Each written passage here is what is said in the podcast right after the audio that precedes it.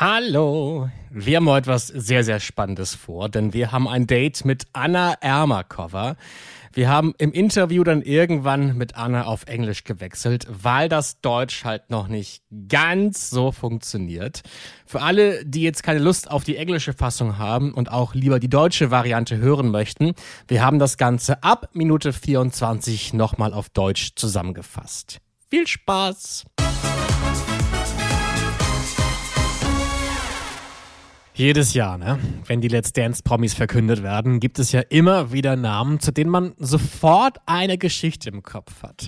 Man hat sofort Bilder, Gefühle oder Schlagzeilen im Kopf. Und ja, man muss auch eingestehen, manchmal hat man auch Vorurteile im Kopf. Aber mit die schönsten Momente bei Let's Dance sind ja eigentlich die, in denen diese Vorurteile verschwinden und man den eigentlichen Menschen hinter den Schlagzeilen sogar vielleicht lieben lernt. Ich bin jetzt sehr gespannt, was ihr denkt, wenn ihr gleich hört, wer mein heutiger Gast ist. Let's Dance, der offizielle Podcast. Hi, Anna Ermakova. Hallo. Wie geht's dir? Mir geht's gut. Du hast eine sehr große Jacke an. Ist dir kalt? Äh, ja, ein bisschen. Wie ist dein Deutsch? Deutsch macht mich mm, ähm, ist sehr schwierig für mich, Ja. aber ich versuche lernen. Du gibst mir Rurik Gislason-Vibes. Kennst du Rurik Gislason? Nein. Äh, hier, er hat schon mal gewonnen hier bei Let's Dance, ein isländischer Fußballspieler. Und der hatte auch ein paar Schwierigkeiten. Ah, ja, ja, ja. Komm, wir fangen mit einer ganz einfachen Kategorie an, oder? Ich stelle dich erstmal kurz vor. Hier sind ein paar Fakten über dich. Du bist 22 Ja. und damit die jüngste Teilnehmerin bei Let's Dance dieses Jahr. Du bist 1,79 groß. ähm, You're 179. mm, äh, 180. We wanna be correct. 180. Sie ist 1,80 groß, kommt aus London, ist Model von Beruf, lief zum Beispiel schon mit 14 auf der Berlin Fashion Week und studiert Kunstgeschichte. Wie kamst du auf Kunstgeschichte? Um, help, please. Why did you choose Bitte. to study? Uh, is Ah, art history ah, the right yeah, translation? Um, yeah, yeah, yeah. Okay, it's okay. all it's all correct. Um, I love creative, everything creative. I love art. I love music. I love singing, dancing, everything. And history of art was something where I could learn kind of about everything because you learn so much about culture, about philosophy, history, religion, creative expression um, all in one subject from completely different places and periods of time. And I find learning about different cultures and what shapes that, and then what shim- what um, creates this creative expression really interesting. You're a totally different person right now. Das ist manchmal sehr lustig. Also, I understand the tr- the struggle, you know. When I uh, when I'm on vacation, I always uh, think, okay, I'm a funnier and more spontaneous person in German, but in English, uh, it's pretty hard sometimes. So I know how you feel. Yeah, it's it's really frustrating because I really want to, but it's it's it's the stress in the moment that I go. Yeah. and your throat just closes up like it's what i'm most stressed about because it's it's it's basic not being able to communicate like it's the most basic kind of thing Yeah. you know Of course, yeah. Let's Dance, of course, is a television show that's about dancing. So Yeah. dance is the language for the future, but Yeah. of course, sometimes you have to speak some German. Maybe Yeah. you, you will get there. Ähm, ich würde vorschlagen, wir machen es ab jetzt auf Englisch. Übersetzung gibt's dann im Anschluss. Uh, what comes to your mind when you hear the name Let's Dance?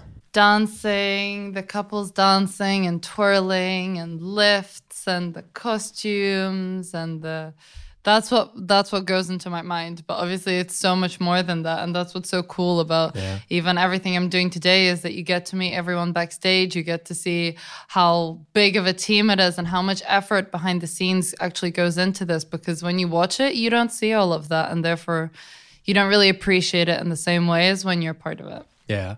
Let's turn the thing around. What do you think people think when they hear your name? My name, God, I don't know, but it's probably not something good. I just feel it. Um, probably like I don't know, the most uh, always what I get told is obviously that I look like my dad about my dad and everything to do with that, which yes, of course, family is family. Um, however, someone's biology doesn't define them as a person. Sure. And I think because I look so much like him, people just have all these assumptions because of that. Same as everyone expects me to speak German because I look like him. And they're like, well, how can you not? But then if you think about it, someone has to teach you the language. And if they're not there when you're young growing up, how are you going to learn it? Who's Yeah. going to teach you, you know? So you were raised in London by your mother? Exactly. I was raised in London by my mom and my grandma. So I speak Russian because that's what they spoke to me when I was at home. You know, I've Yeah. never been to Russia. Like, I think I've been once, but I speak the language because I was taught. But, you know, someone wasn't there to teach it. So where would it come from? I, I learned French at school because that's what was taught at school. yeah. And then only when you got older, there was an option to learn like Spanish for two years or something. But it's not it's not the same as learning it at home and really. Yeah. And that's what's hard for me coming to Germany or or feeling anything because I identify as German, Russian, and Nigerian as my cultural her- heritage, and I've never lived in any of those places. Crazy. And so it's this crazy feeling of you really want to belong somewhere, Yeah. but you can't find your place. And it's so frustrating and it's so hard. And that's what I think a lot of people don't necessarily know or don't understand because it mm. is. It is a really weird situation, you know. Yeah. I know I have a weird family situation, weird background, and But isn't this not Yeah. also like a, a global thought that you maybe Mm-hmm. don't have to stick to some country?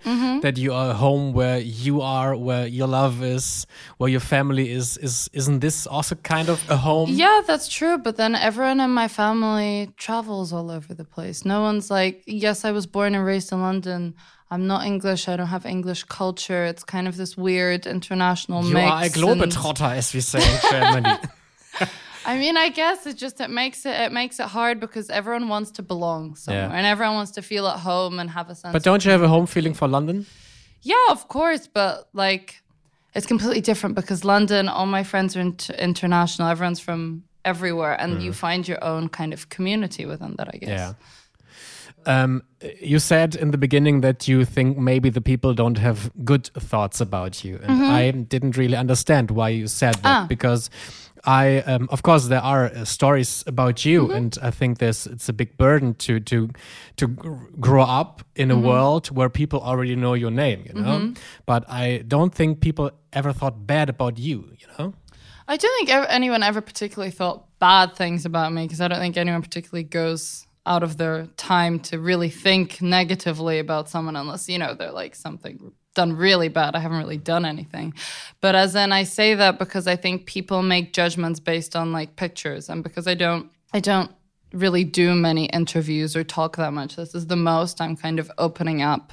And this is a new learning experience for me to open up and to be more comfortable with that because growing up being put in the press literally since you're like Yeah. eight months old, a baby, you want to keep some stuff private. Sure. And then you put up this wall. And especially if it's like paparazzi pictures or event pictures or modeling, it's a picture Yeah. it's a picture and nothing like you don't understand someone's personality. You don't understand where they're coming from. You don't understand all of the experiences they had or some of the trauma they may have had. And like opening up to that is something different. And here i hope to be just become a bit more comfortable in general with people kind of getting an impression or knowing Sure. me in a way I mean, that's also a question I want to ask you, like in some minutes. Um, why did you choose to to step into the spotlight?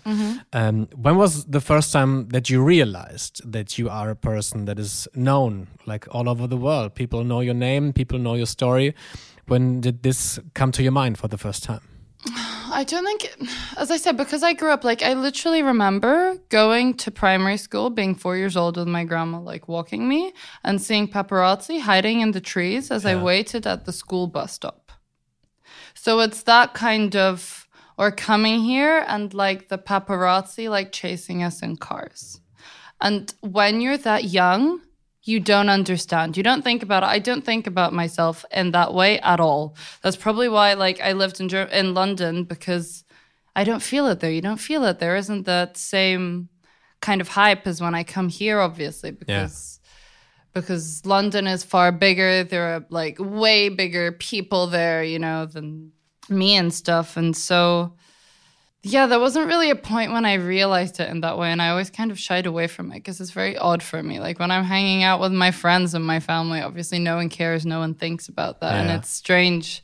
It's strange the like the the difference in the way people treat you as well. Yeah. And so it's more, it becomes immediately more difficult to know if someone's actually being genuinely nice and they like you as a person, or they're or they're treating you that way because because of your name and who you are. Yeah. And, And- in what way did it affect you that they knew your name? Um, I'm not sure how it affected me. That's a, that's quite a lot of self analysis we have the time for that. but but um i think it makes you aware of it makes you hyper aware of how people are acting and people being fake and people being real and i want to be real and i don't want to be fake and and i want people who are real in my life. And yes someone can know my name and still actually like me as a person and that's what i want to get to. But for that you have to feel comfortable enough to let people know you. When you're a teenager and you're having all of your hormones going crazy and classic teenager you know issues, whether that be about your body or about who you are, all of this kind of stuff, you don't feel comfortable sharing that with the whole world. And then when there's like a paparazzi takes a picture of you and points out your pimple or something, you're not terribly excited about it, you know? So obviously you want to close up and not, you know, let people in. So I guess it's affected me in that way that. Yeah, I don't know. It's, it's But did you meet a lot of fake that. people? Um, I think everywhere everyone meets fake people, whether that be because someone's known in the press or just there are fake people in in groups, you know, and Yeah. it's it's not nice. There's one thing which is being polite. I completely understand. You don't have to like someone, but you can be polite to them. But people sucking up and then going behind your back, or it's like all those people that comment negative stuff, and it's like if you saw me in person, you wouldn't say that to me. Sure. So what gives you that kind of confidence to Yeah. then write that online? It's the They same kind money, you of know? Yeah. it's the same kind of mentality and when you grow up with that you you face these hateful comments and people shaming you for various reasons from a much earlier age and Yeah. it really like makes you build up a thick skin, you know? Like I can take quite a lot I think without Do you remember the time you um, heard the story how your parents met? Oh, yeah. I mean, lots of times it's just it's crazy the way that again. That's just that's not a moment that anyone anyone else's family. That's not public knowledge. Most mm-hmm. kids don't even know necessarily how they happened, everything about their parents. And for me, that was something that is plain blank. That is something, if someone meets me and I say my name, that's one of the first things that pops up. Hmm. And to be able to get over that, you really have to grow thick skin because when you're that little and it's like kids at school and it's people's parents making judgments about Yeah. you. And every time it feels like I have to prove myself to get away from all of that kind of stuff. It feels like I need to prove myself that I'm actually a normal person. I'm also, you know, have my up days, have my down days, have my own personality. Mm-hmm. I'm not just, I'm not defined by that. Yeah. And that's really difficult when it's encountered in places, I don't know, like even school, you know? Yeah. So the story came very early into your Yeah. life. Yeah. Did you hear it from kids or teachers? To be honest, I don't remember who exactly I heard it from.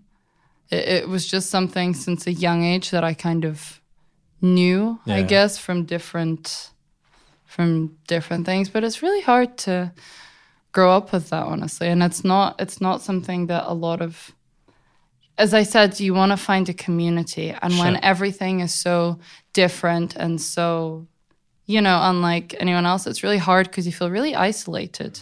And so my friendships are really important to me. And there's something that really keep me solid and keep me real. And, and yeah, it's, I don't know. It's, it's, it's, it's strange opening up about this, as I said, because I, I don't really get into this a lot and I don't Yeah. know what's happened, but I'm here now and I'm, I guess it's just, it builds up, you know, it builds Sure. up.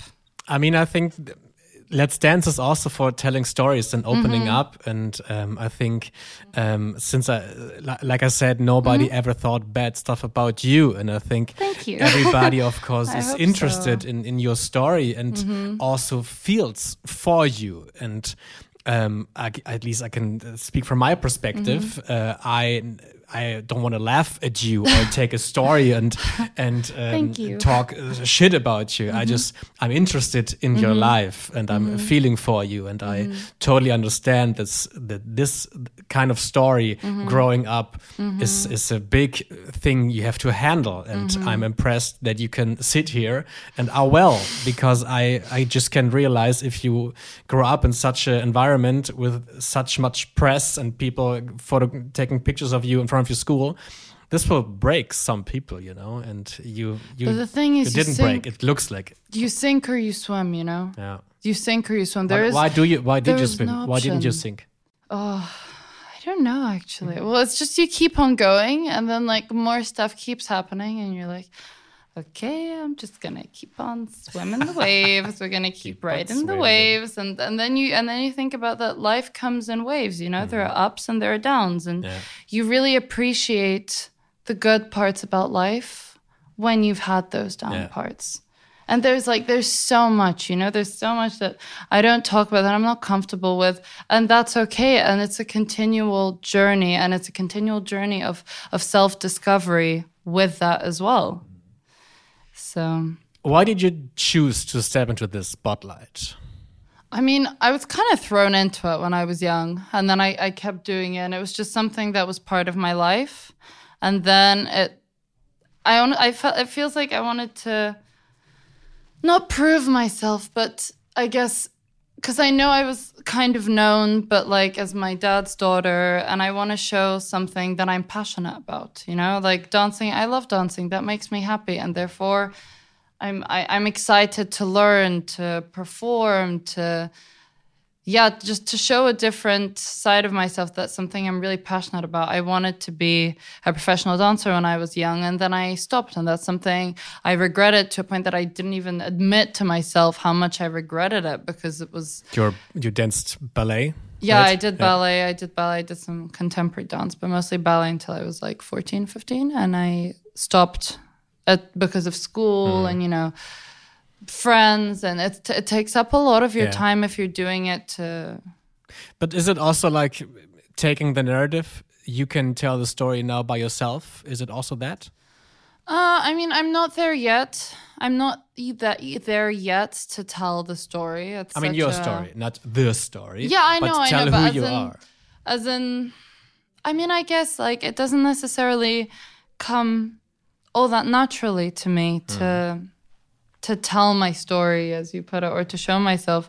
And this is an opportunity where it doesn't feel forced in the same way because i have other stuff. It's not it's not like just a reality tv show. It's primarily a dancing show and that is what Yeah. you're being judged on. Yes you're also being judged on who you are as a person but it is a lot based around the dancing and that's something where i feel i can um, I think it, it feel proud of belongs myself together. I mean, Yeah. This is like I think how the show works. Um, that you of course have to connect like the art of dancing with emotions. Yeah. and then Yeah. it comes to life and Yeah. makes such a great show. Like uh, what let what let Jesus what Let's Dance is, you know.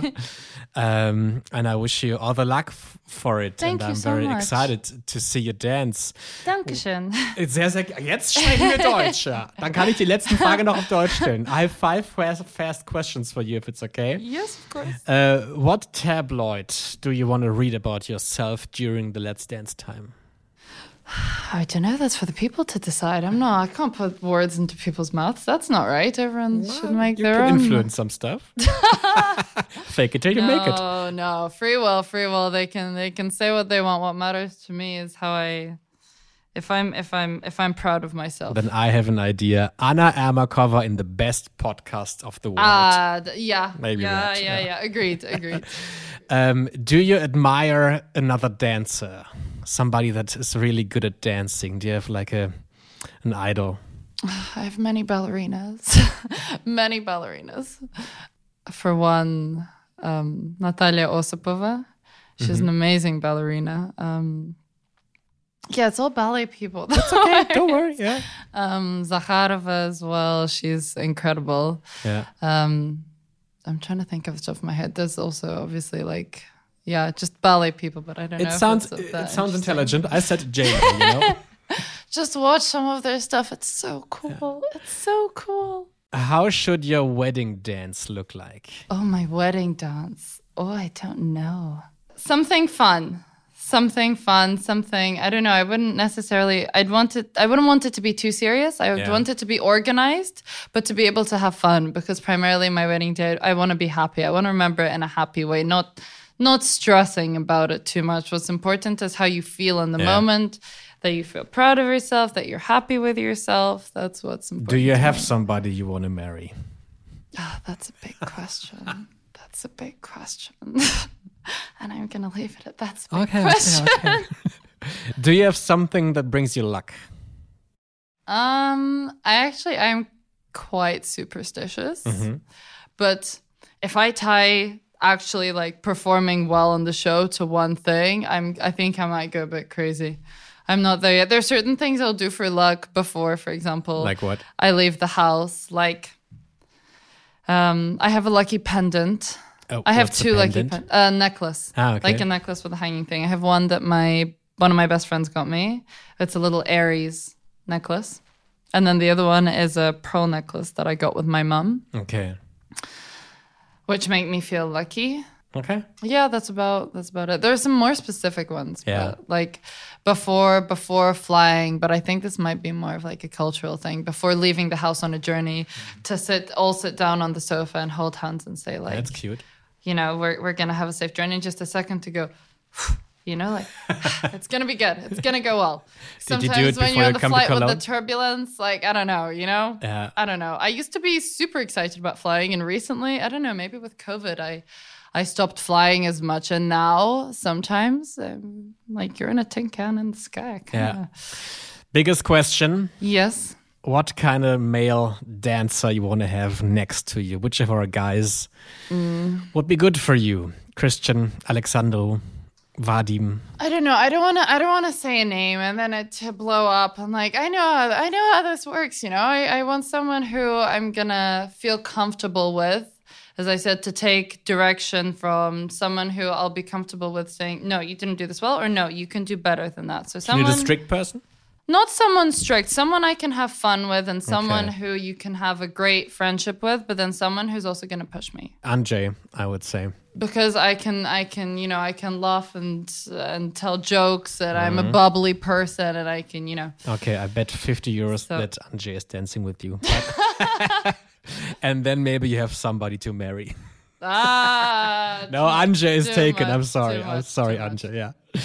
You know, I like to compare some stuff. I'm a statistics guy. So, Hmm. of course, I wanted to figure out could you succeed in this television show? Could you succeed in Let's Dance? And I compared you to other people from the Becker clan. I hope Mm-hmm. it's all right. You had some other people that were surrounding your family in this show. For example, we had Lilly Becker, fifth place. That's a good spot. Um, Barbara Becker, sixth place. And then Sandy Meyer Wölden, seventh place. So there's a lot of room to the top and to the bottom. But I press you all my thumbs I have thank you that you maybe fill the spots one to four. ah danke schön thank you I hope Vielen so Dank, Anna, dass du da warst. I hope you all the best, and I also hope the best for myself to get a better English teacher. no your English is, is great honestly a lot of it is just confidence I need to get comfortable ja. Alles Gute dir. Tschüss. Dankeschön tschüss Und wir haben eine weitere Folge. Morgen gibt es eine. Und wollt ihr vielleicht erraten, um wem es geht? Die Person grinst ständig. Diese Person ist der oder die erfolgreichste auf dem Gebiet, auf dem die Person arbeitet, arbeitet viel mit Farben und lebt von Daumen, die nach oben gehen. Habt ihr eine Idee? Wenn nicht, wir lösen es morgen auf. Danke fürs Zuhören. Tschüss.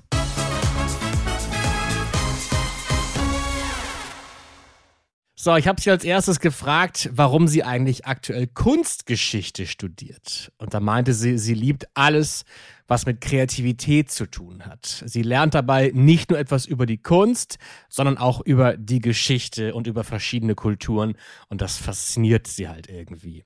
Dann habe ich gesagt, dass sie nun auf Deutsch natürlich ganz anders klingt als auf Englisch. Das fand ich einen sehr spannenden Switch. Auf Englisch war es natürlich eine ganz andere Person auf Deutsch. Viel selbstbewusster, viel schlagfertiger, viel lustiger.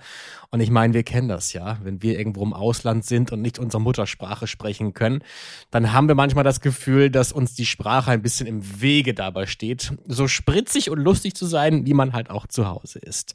Aber sie meinte, sie will auf jeden Fall an ihrem Deutsch arbeiten. Und es frustriert sie natürlich auch total, dass sie sich nicht so ausdrücken kann, wie sie es gerne möchte.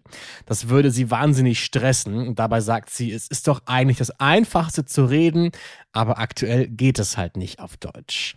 Dann habe ich sie gefragt, an was sie eigentlich denkt, wenn sie den Namen Let's Dance hört. Und da meinte sie sofort mit glitzernden Augen, dass sie da an tanzende Paare denkt, an schöne Kostüme und natürlich viel, viel mehr.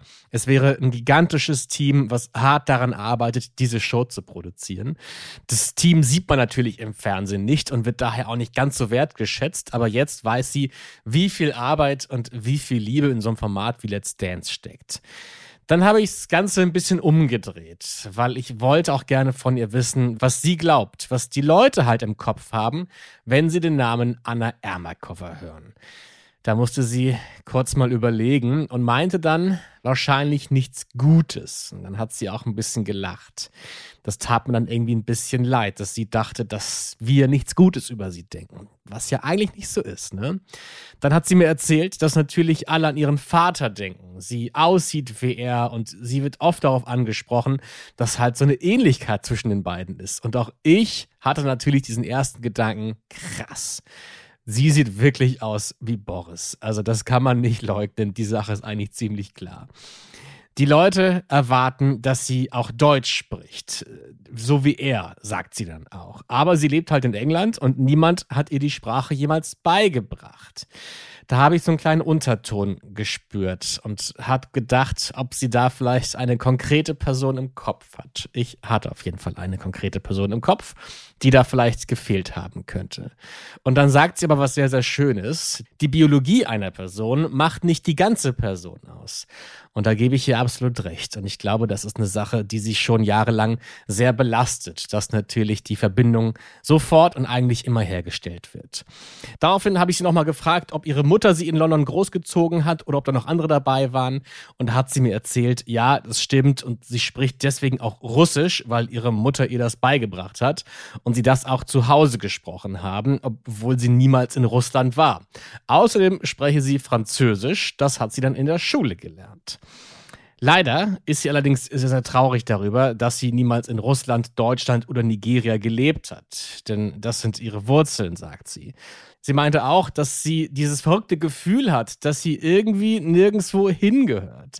Sie findet ihren Platz nicht. Das tat mir dann irgendwie sehr leid, das zu hören. Das wäre ein Punkt, der bei ihr schwierig ist. Sie wüsste nicht genau, wo sie hingehört. Und deswegen glaubt sie, dass viele Leute sie nicht verstehen, weil sie einfach eine sehr verrückte Geschichte hat und einfach zwischen ein paar Welten hängt, auf mehreren Ebenen. Ich habe ihr dann gesagt, dass ich nicht glaube, dass die Leute direkt schlecht über sie denken. Da haben wir quasi nochmal das Thema vom Anfang aufgegriffen, als sie meinte, dass sie glaubt, dass die Leute vielleicht nicht so wirklich Gutes über sie denken. Sie glaubt, Leute haben Vorurteile wegen der Bilder, die sie haben, weil sie selbst hat nie groß gesprochen oder Interviews gegeben. Und jetzt bei Let's Dance ist es tatsächlich das erste Mal, dass sie sich so öffnet. Sie hat einfach eine Mauer um sich herum aufgebaut, weil alle direkt eine Meinung von ihr hatten und die will sie jetzt etwas öffnen. Was ich absolut nachvollziehen kann. Ne? Ich meine, stell dir vor, du wächst auf und jeder kennt deinen Namen schon und jeder hat einen Gedanken zu dir im Kopf. Da will man, glaube ich, irgendwann seine eigene Geschichte erzählen können. Daraufhin habe ich sie gefragt, ob sie sich erinnern kann, wann ihr klar wurde, dass sie so bekannt ist. Sie erzählte mir dann von einem Ereignis, als sie noch zur Grundschule ging und ihre Oma sie zum Bus gebracht hat und dort Paparazzis auf sie gewartet haben. Und da stelle ich mir schon wahnsinnig hart vor. Du bist ein kleines Kind, willst dazugehören, gehst zur Schule, willst vielleicht einfach ein normales Leben führen und auf einmal warten Paparazzis auf dich im Busch und wollen Fotos von dir haben. Da fängt man wahrscheinlich an zu vergleichen. Ist es bei den anderen Kindern auch so? Wahrscheinlich eher nicht.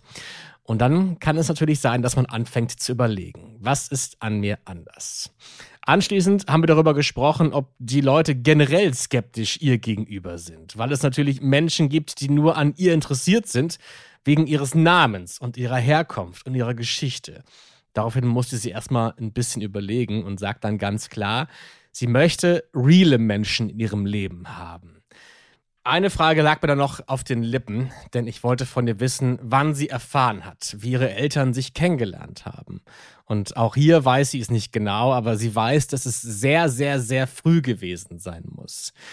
Es war tatsächlich in der Grundschule, als Klassenkameraden anfingen, die Geschichte zu erzählen, die sie halt irgendwo mal gelesen haben, von Eltern gehört haben oder sogar von Lehrern und Lehrerinnen gehört haben. Ich mache ihr dann ein Kompliment und sage ihr, dass es sehr beeindruckend ist, dass sie sich von all diesen Widrigkeiten nicht unterkriegen lässt.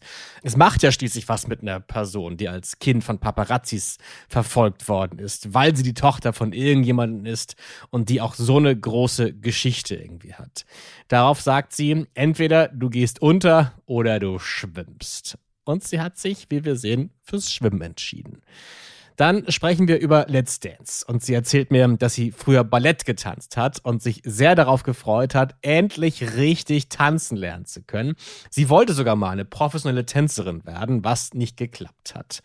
Am Ende gibt es dann nochmal fünf schnelle Fragen, welche Schlagzeilen sie zum Beispiel in Zusammenhang mit Let's Dance über sich lesen will. Daraufhin meine sie, sie möchte keinem die Worte in den Mund legen äh, und deswegen keine Schlagzeile formulieren. Da habe ich ihr dann vorgeschlagen, wie wär's mit Anna Ermakova im besten Podcast der Welt. Das wäre doch eine schöne Schlagzeile. Die nächste Frage war, in welchen Tanzschuhen würdest du gerne mal stecken? Da hat sie dann ihre Lieblingsballetttänzerin aufgezählt. Kannte ich ehrlich gesagt nicht. Äh, es war aber spannend, auch mal solche Namen zu hören. Ihr Hochzeitstanz soll was Lustiges werden. Das war die Antwort auf meine nächste Frage. Sie hat auch einen Glücksbringer, eine Freundschaftskette und auf die Frage, welchen Profitänzer sie gerne hätte, meinte sie nur, er soll witzig sein, sie aber natürlich auch pushen. Am Ende habe ich ihr natürlich die Daumen gedrückt und ihr gedankt für dieses sehr, sehr ehrliche Interview.